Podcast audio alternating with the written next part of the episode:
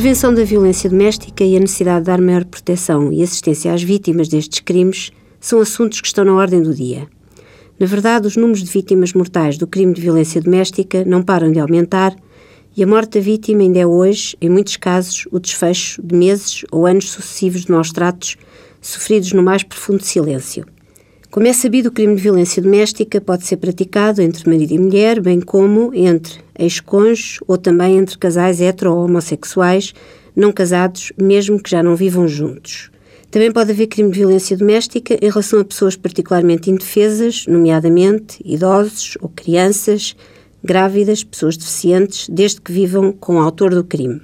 Recentemente foi publicada uma lei que confere uma proteção especial a todas as vítimas de violência doméstica desde que adquiram esse estatuto. Para tal, basta que seja apresentada a denúncia do crime e que essa denúncia tenha fundamento. Nessas situações, as entidades policiais e a autoridade judiciária competente atribuem à vítima o estatuto de vítima de violência doméstica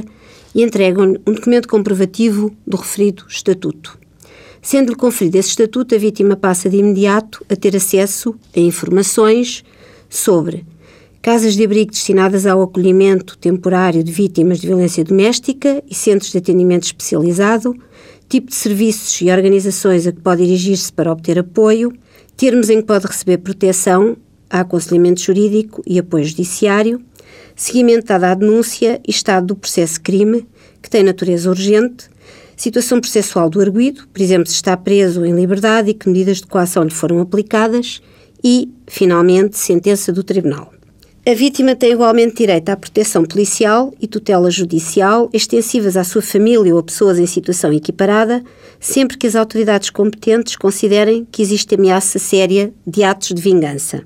Neste domínio, prevê-se igualmente que, para evitar contactos com o arguído, nos edifícios dos tribunais, a vítima possa ser ouvida em declarações para memória futura ou por videoconferência. No emprego, a vítima de violência doméstica tem direito a ser transferida, temporária ou definitivamente, para outro estabelecimento da empresa, desde que tenha apresentado a denúncia e que tenha saído da casa de morada de família. As faltas motivadas por impossibilidade de prestar trabalho em resultado da prática do crime são consideradas justificadas. Quando as necessidades de afastamento o autor do crime de violência doméstica o justifiquem, a vítima tem ainda o direito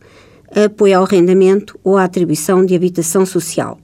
Resta acrescentar que, de acordo com o diploma legal a que nos temos vindo a referir, para todos aqueles que sejam constituídos arguídos por crime de violência doméstica, a lei prevê a aplicação de outras medidas de coação para além das que constam do Código de Processo Penal, designadamente a imediata entrega de armas, objetos e utensílios que tiverem seu poder e que possam facilitar a continuação da atividade criminosa, a proibição de permanecer na residência onde o crime tenha sido cometido ou onde a vítima habite, a proibição total de contactos com a vítima, a sujeição a programas especializados para arguídos em contexto de violência doméstica.